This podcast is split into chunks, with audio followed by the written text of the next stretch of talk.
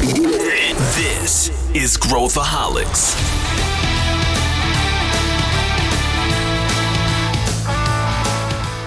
Olá, aqui é Pedro Van Gertner, eu sou o CEO da ACE e esse é Growthaholics, o podcast para quem adora inovação e empreendedorismo. Hoje eu trouxe de volta o meu amigo Sandro Magaldi para debulhar o método que ele desenvolveu com o Salib para analisar negócios altamente escaláveis ou empresas de muito sucesso.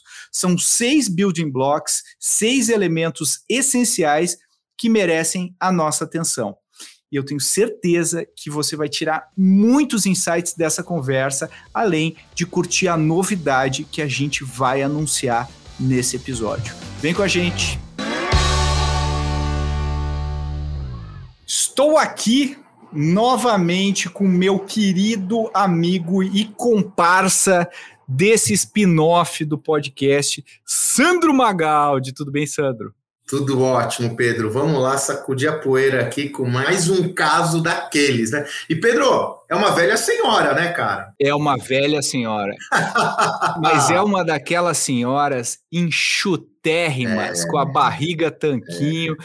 e que se cara. manteve atualizada de uma maneira incrível. Eu sou fã dessa empresa que a gente vai falar, que é o Mercado Livre, carinhosamente chamado de Meli, né, uma empresa aí que a gente vai começar, né, Sandro?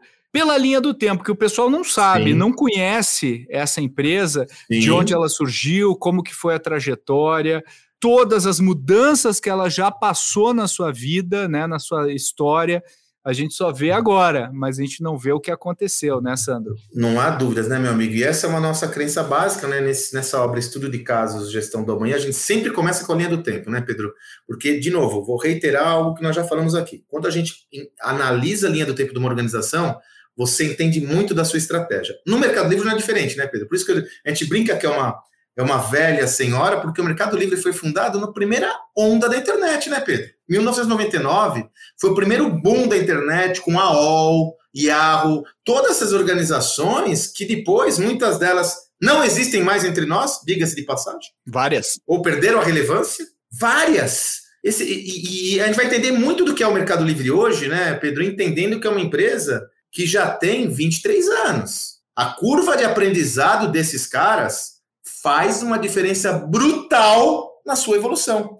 E o que as pessoas, é, muitos não se dão conta, é que o Mercado Livre, na realidade, o grande, a, a grande inspiração foi o eBay, né, Pedro? Foi o eBay. Que o pessoal nem conhece mais hoje em dia o que, que é o eBay. Olha lá um exemplo. Exato. Olha um exemplo, né? Isso aí. Aliás, você me alerta de uma coisa, né? Explicar o que é o eBay, né? Pedro? O eBay foi o primeiro, primeiro site, a primeira plataforma de leilões, né? Inclusive, Jeff Bezos, quando faz a Amazon, também foi inspirado também. pelo eBay. Também foi muito inspirado pelo eBay. Era algo, naquela época, absurdamente incrível. Os caras eh, eh, se inovaram em todos os aspectos que a gente pode imaginar, né? O eBay é uma, é uma escola, né, para essa turma aí. Sem dúvidas. Transformador. O eBay foi a primeira plataforma digital a viabilizar a venda entre indivíduos por meio do leilão, né? Então, depois, a primeira versão era o leilão e depois derivou para uma plataforma de e-commerce mesmo, né? E depois para o marketplace mais adiante. A gente vai falar sobre isso quando o Mercado Livre começa a trabalhar com pessoa jurídica. Mas foi o Galperin, né? O, o empreendedor fundador do bem um argentino, né? O Mercado Livre, ele apesar de ser parecer ser brasileiríssimo, ele é argentino. Os fundadores do Mercado Livre são argentinos, mas eles escolheram o Brasil como mercado prioritário, né? Por isso a força deles aqui no Brasil. Na Argentina também são muito fortes.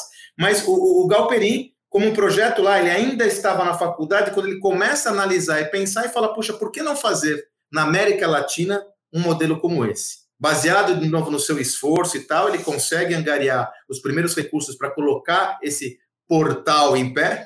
Era um portal, né, Pedro, no começo e começa aí a evolução do Mercado Livre. Depois de dois anos é interessante porque o próprio eBay adquire ações do Mercado Livre. O eBay adquiriu 19,5%, 20% das ações do Mercado Livre. Né? Veja como deu certo esse modelo que o próprio eBay acaba adquirindo no Mercado Livre, mas eles passam por muitos desafios, né, Pedro? Porque, vamos lembrar, eles começam em 99, já estava de lado o mercado da internet, né? Já estava andando de lado. 2000, 2001 é um inferno. Crash, A- a- crash. a- crash, É. né? Então, porra, eles tinham dinheiro, e o Galperin, como nós comentamos isso no caso, o Mercado Livre teve há, meses de fechar. O fluxo de caixa dava para meses, né? E aí é a beleza desse do nosso do do empreendedor, né, Pedro? De ir para cima, de colocar o patrimônio pessoal na jogada, vender carro, fazer acontecer, acreditar na ideia. Passou pelo Matabu, que foi essa fase mais crítica, entra o eBay, dá um fôlego para a empresa, ela compra, inclusive, em 2008, se eu não me... ela faz o IPO em 2007, na Nasdaq, já foi uma grande revolução, a primeira empresa de tecnologia da América Latina a fazer o IPO da Nasdaq, na sequência, capitalizada, adquire o seu principal competidor, né, que era o Derremate, mas ela começa a sua migração, né, ela começa a entender que o negócio de venda entre pessoas físicas é bacana, mas havia um mercado muito maior, que era o mercado de pessoa jurídica para pessoa física, sobretudo o mercado de pequenos empreendedores, as MEIs, aqueles indivíduos que produzem, que não tinham canais de vendas para vender, esse é o grande ponto. O Mercado Livre foi um dos primeiros a viabilizar aquele empreendedor que está em Belém do Pará e produz um produto artesanal maravilhoso, vender para o indivíduo que está em São Paulo. Não tinha canal de vendas. E ele entende que havia um mercado muito mais promissor do que a venda entre indivíduos, que era o mercado de pessoa jurídica para pessoa física, sobretudo essa PJ, né? Isso é tão forte, né, Pedro, que é interessante que ele compra a participação do eBay, né? O eBay sai do Mercado Livre ali, se eu não me engano, lá pelos 2010, por aí, ele sai do Mercado Livre e aí começa a aí que, aí que vem o ponto, né, Pedro? É aí que o eBay começa a se constituir como plataforma. Ele entende a importância, pô, mas se eu preciso fazer essas entregas, eu tenho que dar confiança para quem vende e para quem compra. E aí o eBay cria o mercado pago, que é o meio de pagamento que dá segurança de quem vende vai receber e quem compra vai receber o produto baseado nessa lógica de transacional. Ele entende a logística como sendo fundamental, né? Quer dizer, para eu construir essa lógica, se o meu cliente não receber o produto dele a tempo, ele não vai querer saber que a empresa de Belém do Pará não fez o seu trabalho. Ele vai reputar essa atribuição ao Mercado Livre. E aí ele cria o mercado envios lá em 2013. Então, veja, ele vai crescendo. Fazendo uma integração vertical, né? Com... Integrando tudo. E aí que ele vira uma plataforma. E aí é o pulo do gato, né, Pedro? Eu não gosto desse termo, mas se a gente for entender um ponto de inflexão na história do Mercado Livre, é quando ele se entende como uma grande plataforma, um ecossistema, e começa a amarrar todos esses eixos, né? É mercado pago, é mercado envios, depois vem a parte de advertising, onde ele, o mercado ads, onde ele oferece anúncios para toda a turma, e ele vai amarrando todo esse processo. E vira uma potência, né, Pedro? É, é, durante 2020, em dado momento, o, o, Mercado Livre foi a empresa mais valiosa da América Latina, passou a Vale, a vale. Depois ele perdeu essa dianteira, mas eu arrisco a dizer que, a despeito da evolução das commodities, é uma questão de tempo para o Mercado Livre se configurar como a maior empresa em valor do mercado das Américas. Né? Por quê? Ele continua expandindo o seu negócio. Logística, por exemplo, que é um dado crítico do negócio dele, né? tem se noticiado muito essa lógica do mercado envios, a área de logística do mercado pago está com cinco aviões, e o plano é para daqui a seis anos terem 12 aviões. Né? É impressionante como eles conseguem construir uma malha logística para entregar em tão pouco tempo. No começo era um dia, dois dias, um dia, depois horas, em muitas cidades, 30, 40 minutos, o Mercado Livre já começa a entregar. Isso lhe confere uma vantagem competitiva importante em relação aos outros competidores. E dá, para a gente fazer um, uma comparação, já que a gente falou de Magalu, né, Pedro? Enquanto a Magazine Luiza, no seu marketplace, privilegia pessoas jurídicas de maior porte, lojas mais constituídas, o Mercado Livre vai numa outra linha e ele pulveriza seus sellers. Só para vocês terem uma, uma, uma ideia da diferença disso, hoje o mercado, o mercado Livre hoje tem cerca de, no Brasil, 3,9 milhões de sellers, vendedores. A Magazine Luiza está em 180 mil.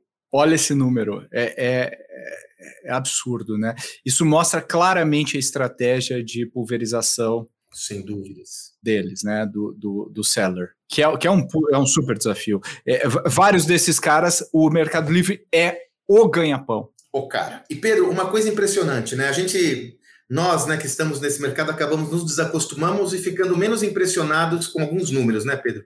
Mas hoje o Mercado Livre está fazendo, ele está fazendo 25 entregas por minuto, Pedro. É um negócio absurdo. 25 entregas por minuto. Né? Só para você ter uma ideia, esses são números atualizados, que inclusive nem tinha, nem haviam no caso, né? Porque são números atualizados. Ele fechou com quase 30 bilhões de dólares de faturamento em 2021. Ele fechou com 12 mil colaboradores. Em 2020, Pedro, eram 5 mil. Olha aí, cara. 9 mil sellers e 11 centros de distribuição. O, o Mercado Livre estima que em 2022 vão ser 2,5 milhões de pacotes entregues por dia, Pedro. Uau. Amazing, né? É, é, é, agora, Pedro, uma coisa importante para o nosso ouvinte ter em mente, né? Isso é fruto de uma construção de um desenho organizacional, ou um design organizacional que suporta esse crescimento. Perfeito. Simples assim. Vamos mergulhar então nos building blocks Bora. aqui, porque eu acho que tem literalmente o primeiro reflete exatamente o que está dizendo, né? Porque se a gente for olhar aqui a estratégia né, adaptativa né, e inovação constante, o mercado livre que a gente tem hoje não tem nada a ver com o Mercado Livre de 20 e poucos anos atrás. Quer dizer, é outra empresa, outras ofertas, outro mercado. Olha a mudança dos caras, é, é, é incrível, né? É excelente essa sua colocação. Ele pouco tem a ver com aquilo que nós conhecemos. A começar, eu gosto, quando a gente fala de estratégia adaptativa e inovação, é legal a gente olhar a estrutura do negócio, né? Pedro, hoje o Mercado Livre ele é composto por. E ó, ainda bem que nós estamos falando aqui, eu escrevi no livro e vamos falar aqui no podcast. São seis organizações dentro do Mercado Livre. A que mais se assemelha ao Mercado Livre é o mercadolivre.com, que é o marketplace. Mas a gente tem o mercadopago.com, que é o meio de pagamento, o Mercado Envios, que é a área de logística, nós temos o Mercado Eds, que é a, a, provedora de anúncios dentro da plataforma, o Mercado Shops, que provê instrumentos para os sellers, e o Mercado Back Office. Pedro, você tem dúvidas que daqui a pouco ele vai fazer a abertura de capital do mercado pago e depois ele vai fazer a abertura de capital do mercado envios, que vão valer bilhões, e essa organização como um todo vai estar embaixo de uma plataforma, talvez de uma holding, em algum modelo, mas ela vai ter vida própria, porque só área de logística, eles estão construindo um asset com a área de logística que vai ser difícil alguém acompanhar, Pedro. É e logística, no mundo atual, dirigido pelo tempo, é essencial. Então, note isso que o Pedro falou, tangibiliza a estratégia adaptativa. Em 20 anos, quando essa empresa surgiu, ela era uma coisa. Hoje ela é uma partezinha dela, é essa coisa. Ela é algo totalmente distinto, que evoluiu, antecipando, e depois a gente vai nisso, de acordo com o quê? Com a jornada do seu cliente. Simples assim. É isso, Sandro. E eu acho fascinante olhar isso, porque a gente adora pegar playbook americano, é. playbook, e, e, e usar aqui. o Mercado Livre, ele simplesmente olhou o cliente e falou: não, isso aqui que os caras fazem lá não vai funcionar aqui, a gente vai ter que descobrir um jeito novo. E esse raciocínio de não interessa o que os outros caras fazem, interessa o que é melhor para o nosso cliente e para a nossa estratégia, é o que moveu a empresa até onde ela está. Então, quando a gente olha o que, ah, qual que é a referência, do, a gente pode olhar uma Amazon, mas ele é bem diferente de uma Amazon em termos de, de, de números, né?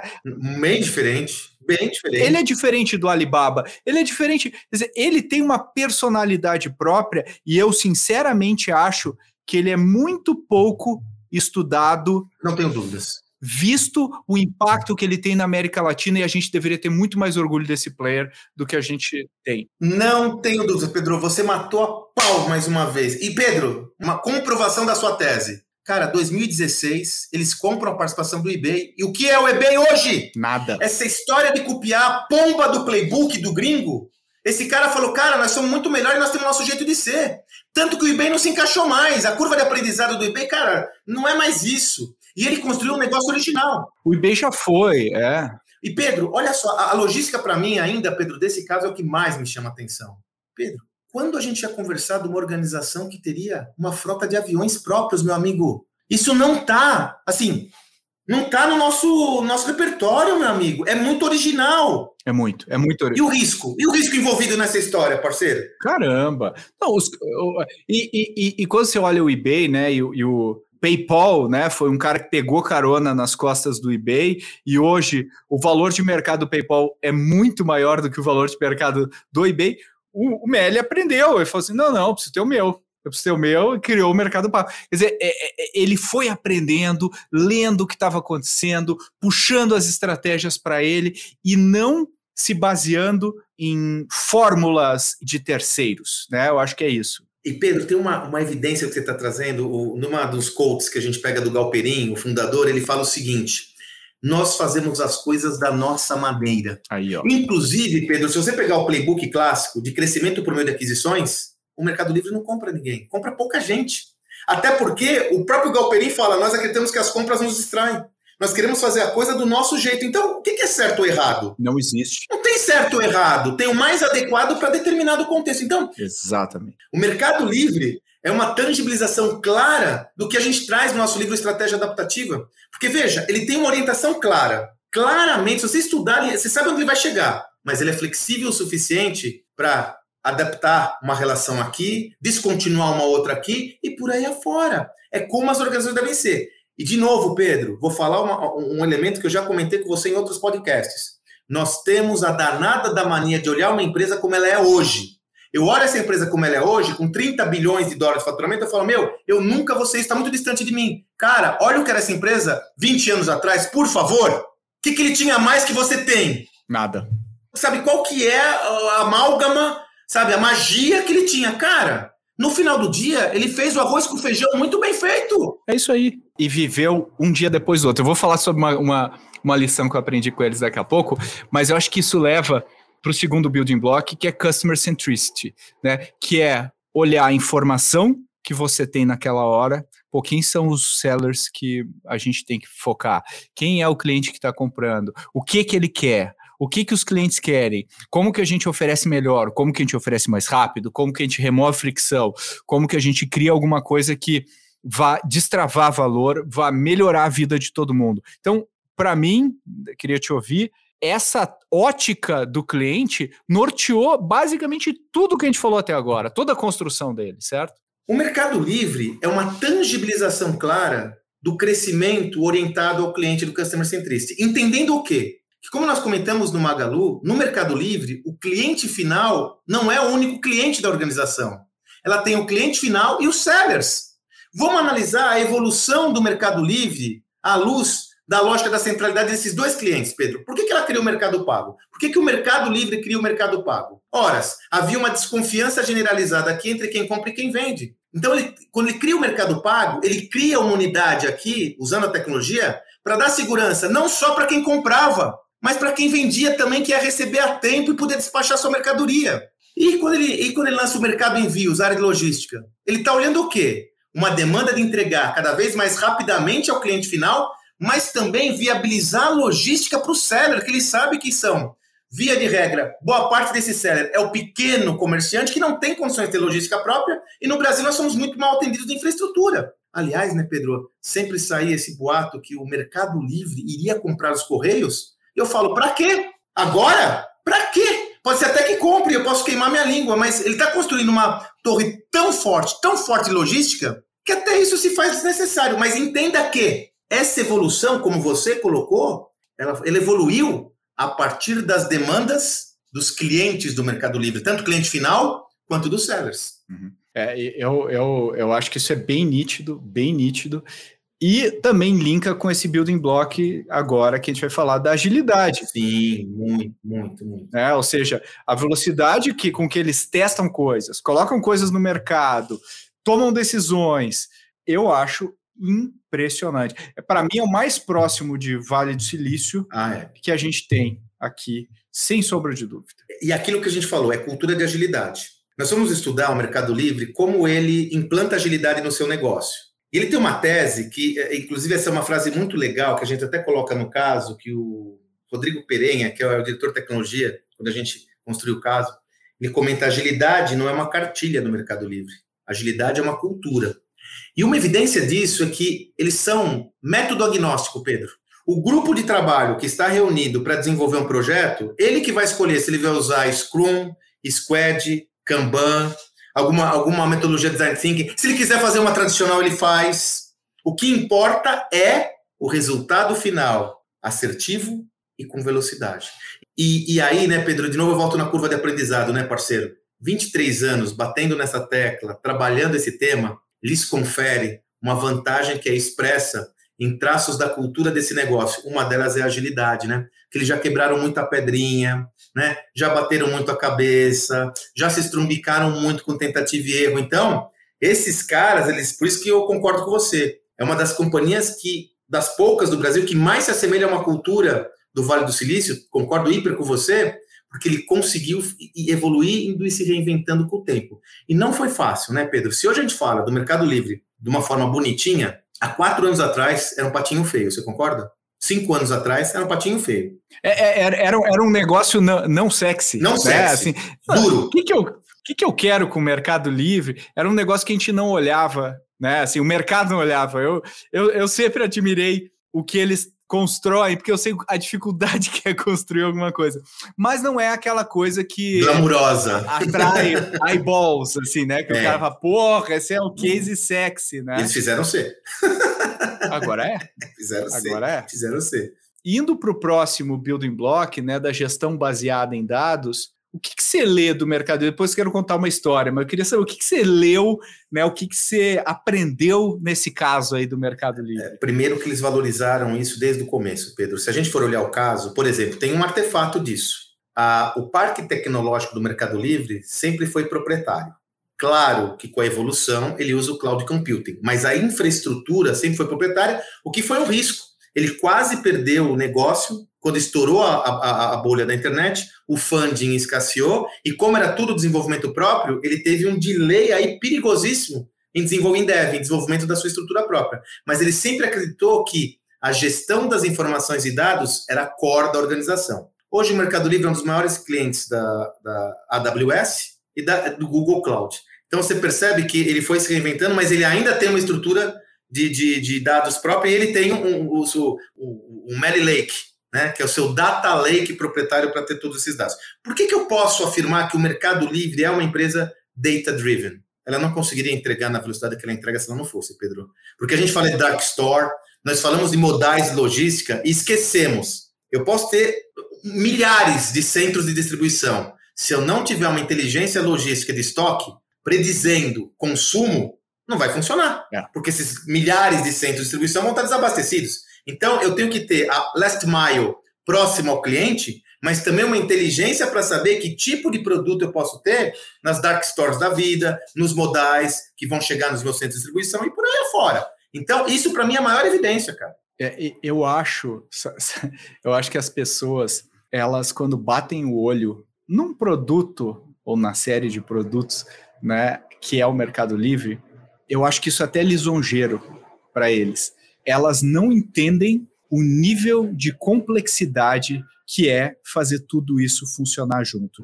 Das decisões mínimas o que, que eu vou colocar na parte de cima do meu app quando o cara abre o app? Como que eu facilito que o cara realize uma troca de produto? Como que eu entrego para o cara que pediu ah. na Grande São Paulo produto XYZ?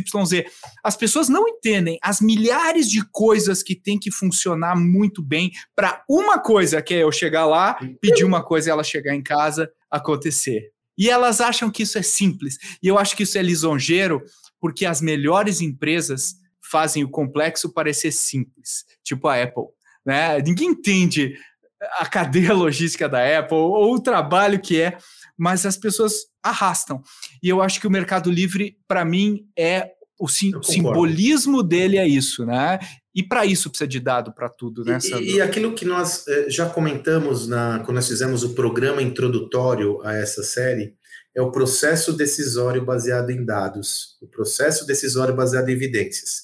Pedro, eu me recordo muito bem que somos fundadores do meu sucesso.com e nós tínhamos diversas decisões a serem tomadas numa época onde tinha muito pouca informação, né? Nós, você saiu um pouco antes com a ACE, a gente veio um pouco depois, em 2013, com o meu sucesso, mas era uma época onde, onde tinha muita poucas referências, né, Pedro? Muito. E a gente aprendeu a tomar decisões baseadas em evidências. Eu me lembro de uma tão simples no carrinho de compras. Então, o carrinho de compras ele tinha os leads em cima, onde a pessoa podia de repente ver os outros estudos de casa e tal. Fazia sentido, pô, o cara tá comprando, teve uma dúvida, quero ver quais são os estudos de casa, eu vou lá. Cara, mantém aquele lead ou tira. Faz teste, experimenta. Mas no passado, não, Pedro. No passado, eu acho que tem que deixar, porque, pô, é o cliente. E nós fizemos os testes e deu 30% na diferença de conversão. Pedro. Então, assim, são coisas tão básicas.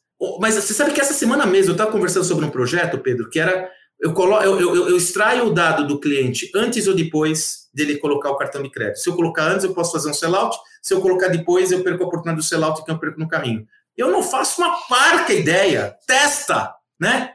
Isso é tão óbvio, mas eu ainda me vejo nessas discussões intermináveis. Me parece, por isso que eu falo da curva de aprendizado, Pedro. Os caras com 23 anos, acho que os egos já foram tudo para o saco, joga ego fora e vamos fazer é o que tem que ser feito. Vamos lá. Vamos fazer o que tem que ser é. feito. Eu tenho, eu tenho, uma história legal aqui do Meli. Eu esses dias postei um, um, Enfim, tu sabe, não é a primeira vez que tu me ouve falar sobre isso, que execução é a coisa mais importante. É, nós, já, nós já compramos muita briga aí com o Pedro falando que ideia não tem valor. eu falo de execução, execução, execução. E aí eu postei esse, postei no LinkedIn, e o Estélio Tolda, né, que é o presidente do, do ML aqui, meu amigo, cara sensacional, ele repostou e colocou uma história em cima. Ele falou assim: isso é pura verdade, Pedro. Deixa eu te contar, lá no início do Meli, a gente tinha um quadro na parede e a gente botava todos os concorrentes no quadro e a gente todo dia via quantas vendas, né, como que estava o crescimento de cada concorrente e a gente postava o Meli. E a gente tinha que crescer de um dia para o outro. A gente sempre tinha que crescer de um dia para o outro. E os caras eram obsessivos com aquele quadro na parede. E aí quando a gente pensa, né, ah, hoje tem data lake, não sei o quê, não, quadro, quadro. na parede no início, os caras olhavam diariamente. E aí eu acho que essa orientação a dados não é de hoje, está no DNA dos caras. E o Stélio expressou isso de uma maneira, sem notar, Simples. sem notar, ele falou assim: cara, deixa eu te mostrar como a gente era. Uh, não tinha firula, a gente só queria executar e a gente fazia isso. E eu acho que o que te diferencia, eu sempre digo, né? O que te diferencia, o que vai fazer você ser bem sucedido é aquilo que você faz todo santo dia, né? Bom, Não é aquilo que você faz bom, é, eventualmente. É bom, e, e, se você coloca isso no DNA, como eles colocaram, olha, olha o que eles construíram, né? Cara, isso é bom, hein, Pedro? Ouro puro essa sua dica, hein, gente? Essa dica do Pedro vale todo o podcast. O que te diferencia é o que você faz no dia a dia.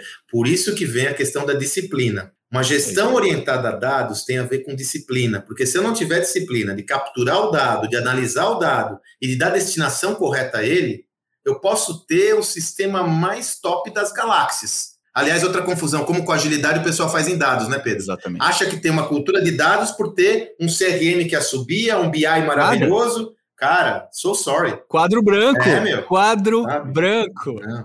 Eu acho que esse é um ótimo exemplo que ilustra muito bem essa filosofia desde o início, desde né? O início, desde o começo. E o que me leva de novo, né, para a questão cultural, Sim. próximo building block aí, né, a, a, a parte da, da cultura organizacional da Meli e não sei se você já visitou a Melicidade aqui. Ah, nós somos. Pedro, é incrível como a gente pensa parecido. Nós não. Pessoal, esse programa a gente só encontra para fazer o programa. Não, não, não combinamos. Cara, e assim, lógico, eu me preparo para a gente conversar, né? Quando eu falei de cultura, eu falei, a cultura a gente tem que falar da Melicidade. Da Melicidade, da Melicidade.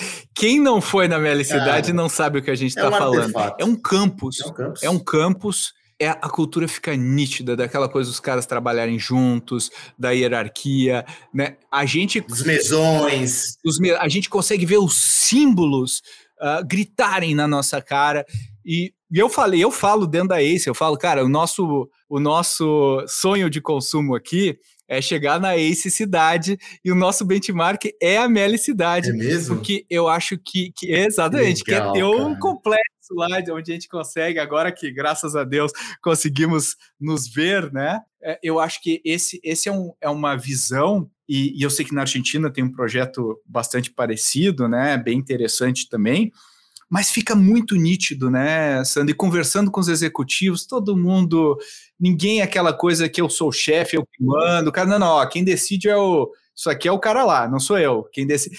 É uma coisa muito mais uh, uh, flat, né? Ganha o melhor argumento, ganha os dados, ganha... eu não sei, o que, que você sentiu nessa jornada?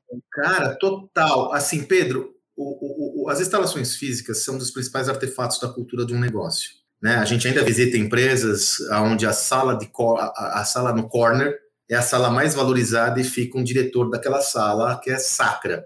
Né? Isso já deveria ter caído por terra há muito tempo, no sentido de que a gente vive num contexto onde é requerido cada vez mais uma liderança horizontal. A gente vai falar sobre isso daqui a pouco. Então, as instalações físicas de uma empresa, elas dizem respeito ao sistema de crenças dessa empresa. Então, se eu vou numa, quando eu vou no Google, eu entendo que é o Google. Quando eu vou no, no Apple Park, essa história do Apple Park é ótima, que dá para a gente usar aqui na Melicidade, porque foi Steve Jobs que projetou o Apple Park, ele ainda era vivo, e ele fez o Apple Park, que é né, a sede da Apple, sem curvas, ou melhor, sem, sem esquinas. Sem esquinas, um círculo, né? Por quê? Porque ele quer que todo mundo colabore horizontalmente. Então, é, é, é um artefato da cultura. E na, na, no Mercado Livre eles se mataram, mandaram muito bem. Porque, como você disse, quando você chega lá, você já entende as regras do jogo, né? Você já entende a crença daquela empresa, você já entende qual que é, a, como a música soa ali. O que nos leva a, a, a, a, refletir sobre os benefícios dessa lógica, né? O Mercado Livre investe muito no brand employee, né, Pedro? O Mercado Livre consegue investir bastante na marca empregadora. E a melicidade é uma tangibilização disso. Porque mesmo virtualmente, quando eu levo alguém, aqui estou falando de alguém, não uma forma, é, uma forma figurada, alguém a essa melicidade, o cara fala, pô, eu quero trabalhar aqui, cara. Eu quero não trabalhar, eu quero fazer parte deste quero negócio. Pertencer quero pertencer a esse é negócio. É, é, e nesse senso de pertencimento, Pedro, tem uma outra estrutura que a gente coloca no caso que o Mercado Livre usa muito, são as narrativas, Pedro. Eu me recordo que uma narrativa que o Galperin usa com frequência, eu já vi ele em podcast, é quando em 2001, estavam no bico do corvo e a oportunidade era vender para o eBay. E quando o pessoal do eBay vai visitar o Mercado Livre na Argentina, ninguém sabia falar inglês, né? Ninguém dominava o inglês, todos jovens. Fizeram uma imersão de duas semanas para pelo menos ter o básico. E como eram todos muito jovens, combinaram de colocar óculos e roupas formais para parecer ser mais formal para o eBay, para transmitir autoridade. Né? E ele usa isso como uma perspectiva, valia tudo para que a gente possa sobre, pudesse sobreviver e empreender o nosso sonho. Então, a melicidade é mais uma narrativa que esses caras constroem para divulgar o quê? Promover o quê? A sua visão de mundo. Né? E como tal, e Pedro, de novo, hein, meu? 5 mil colaboradores em 2020, 12 mil em 2020 e 2021, 19 mil em 2022, cara. Se eu não usar uma estrutura formal, de uma cultura forte, baseada em artefatos rituais, fortalecendo a liderança que a gente fala já já, eu não vou conseguir crescer. Meu gargalo do crescimento já é, o gargalo do crescimento do não mercado vai. já é as pessoas, vai ser mais ainda, cara. Não vai ter jeito. É isso aí, é isso aí. É, eu, eu, eu concordo muito e, e para mim fica muito nítido o que me leva, né, levando agora que é o último building block da liderança, eu falei o exemplo do Stélio, tu falou aí do Galperin, são caras é. que é.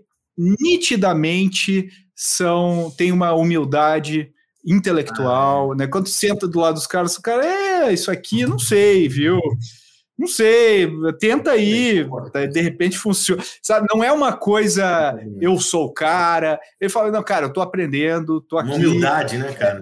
É, é, é uma coisa nítida quando a gente conversa com, com o time, e, e isso irradia, né? Porque todo o time de liderança da Meli é assim, eles falam toda a estratégia deles, 60 coisas, falam, não, ó, o que a gente está construindo é basicamente isso, isso, isso, Sim. isso, isso, isso encaixa com aquilo, e a gente está procurando chegar lá não tem nada uh, muito além disso, é, é clareza, é, é especificidade, humildade intelectual. E isso atrai gente boa, né, Pedro? Atrai. Todo mundo quer trabalhar no ambiente assim, né? Você sabe que nós temos um querido amigo em comum, né? Um querido, querido, querido, que é o Romeu Bussarella. Né? Opa. E nesse livro, sempre depois de cada capítulo, pessoal, você tem não só um how-to, como fazer com atividades que nós sugerimos, práticas, mas também tem sempre um vídeo de uma entrevista que nós convidamos pessoas para falar sobre esses casos. E no Mercado Livre é o Romeu, né, que dá uma contribuição incrível para o entendimento do caso. E o Romeu sempre comenta, Pedro, que na opinião dele, o lugar onde há a maior concentração de talentos por metro quadrado no Brasil é no Mercado Livre. Ele sempre comenta isso. A capacidade de atrair, captar e engajar talentos do Mercado Livre salta aos olhos. E, e olha, visto de fora. Romeu não é um insider o Romeu não atua no Mercado Livre, né? Ele é, como nós, o estudioso desse mundo da gestão. Então, eu vejo que essa liderança é incrível, né, Pedro? A gente adora esse tema, né? É, é, é, aquela liderança tradicional parecia que ela era poderosa, né? Ela era de uma forma até litúrgica, né? Isso, irradiava. Poder, né? né? Nos símbolos. Nos símbolos, né? na liturgia. E na realidade, hoje nós O andar, meu, é. o andar da diretoria, o elevador exclusivo, as, a fila de secretárias, né? E, e, isso mostrava o poder, o Olimpo, né? Dos diretores. E era a, a, a, aquela fábula do rei está nu, né, Pedro? Ninguém falava, o rei Total. está nu. É, aliás, Pedro, fazendo um parênteses, faz uns dois meses eu fui dar uma palestra em um lugar aí do Brasil, obviamente não vou falar qual, e até mandei uma mensagem para o Salibão. Falei, cara, quando começaram a falar o doutor fulano de tal vai falar com você, o doutor não era médico, nem advogado, nem nada que o valha, era apenas o diretor. Eu falei, caraca. E aí, quando você começa a entender essa organização, você vê que tem uma lacuna que eu não sei se é, se dá para diminuir do que nós estamos falando aqui para o que é na realidade essa visão mais informal, sem perder a autoridade. É aí que eu quero chegar. Exato. Aquela liderança clássica parece que eu tinha poder, autoridade, quando na realidade, me engana que eu gosto. O rei está nu. Muitas coisas aconteciam à margem dessa lógica toda que a pessoa nem percebia. Na realidade, o que ele está percebendo é que essa liderança participativa, engajadora, não perde a sua autoridade. Alguns confundem isso com paternalismo, é uma verdadeira confusão. Eu estou falando em manter minha autoridade, mas construí-la sobre uma lógica mais participativa, mas eu que tomo as decisões, né? Eu tenho responsabilidade sobre as minhas decisões. Eu acho que aqui nós temos um caso clássico, né? Onde eles têm conseguido formar diversas lideranças, e aí nós temos que dar o destaque para a liderança principal, e agora eles têm um desafio grande, né?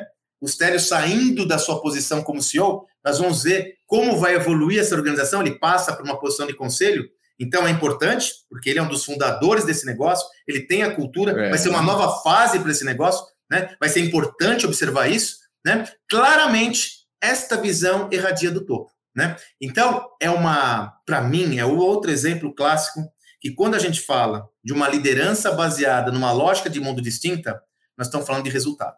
Show me the money. Não estou falando de passar a mão na cabeça de ninguém, não estou falando de ser bonzinho, eu estou falando em respeitar a diversidade, respeitar as pessoas, respeitar as diferenças, mas entregar resultados. Não são vetores incompatíveis. Esses caras mostram que isso é verdade. E outra, não é opinião. Vamos dar uma olhada na evolução dessa organização, nos seus preceitos mais básicos financeiros? Aí, não é opinião, não. Fatos e dados.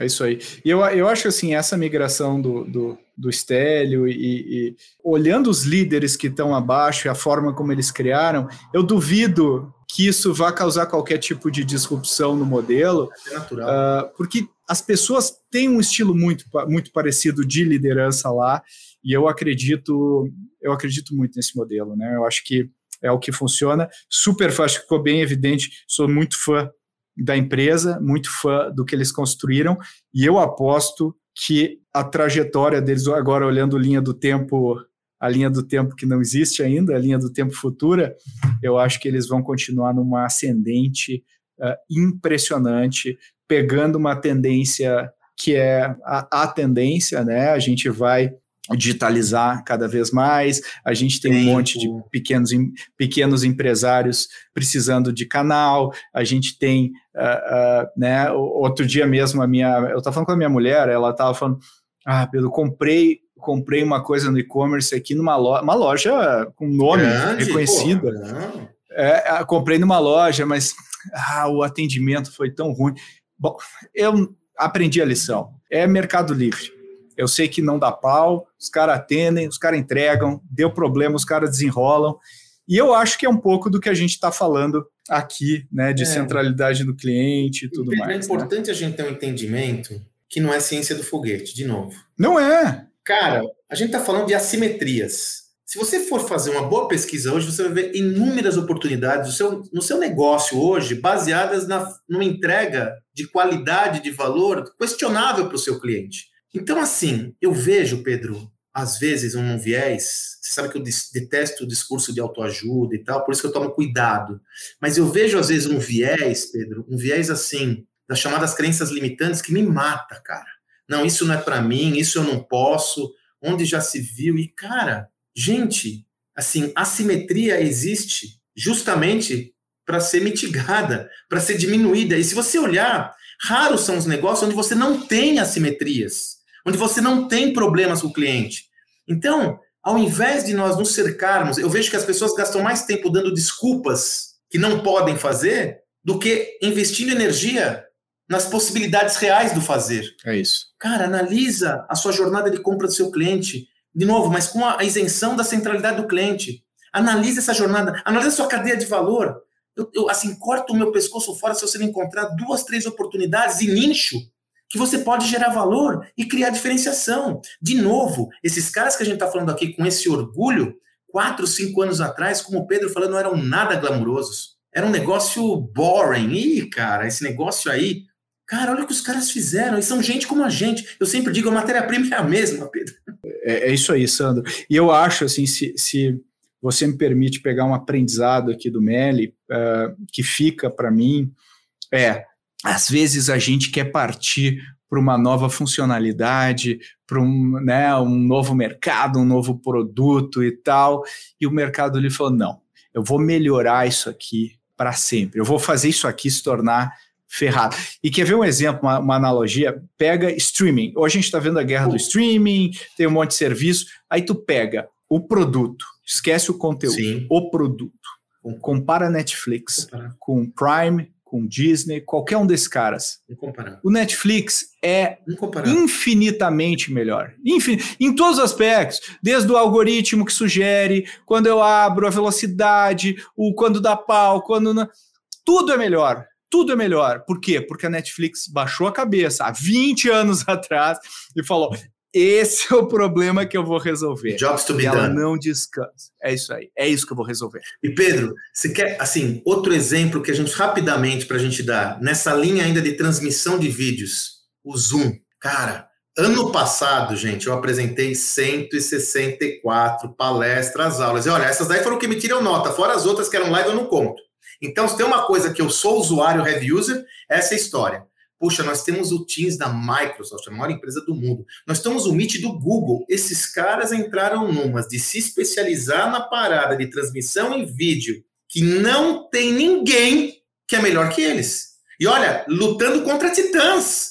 Cara, eu lembro, Pedro, quando veio a pandemia, todo mundo falava, antes da pandemia, perdão, que esse cara ia ser comprado, que ia assumir. Na pandemia, não, o Google vai comprar, a Microsoft pode até comprar daqui a pouco, porque eu acho que não vai ter muita opção, mas eles, só olhando a profundidade da entrega de valor, a dor, é a melhor sala simultânea. Cara, para mim, não tem, dá para eu dar uma palestra olhando a cara dos caras, coisa simples.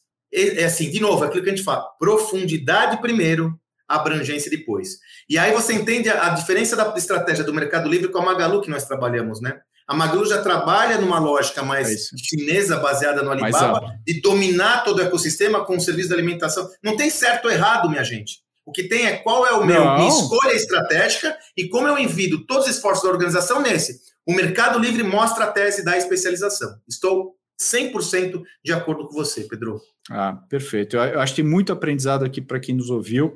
Espero que vocês tenham gostado.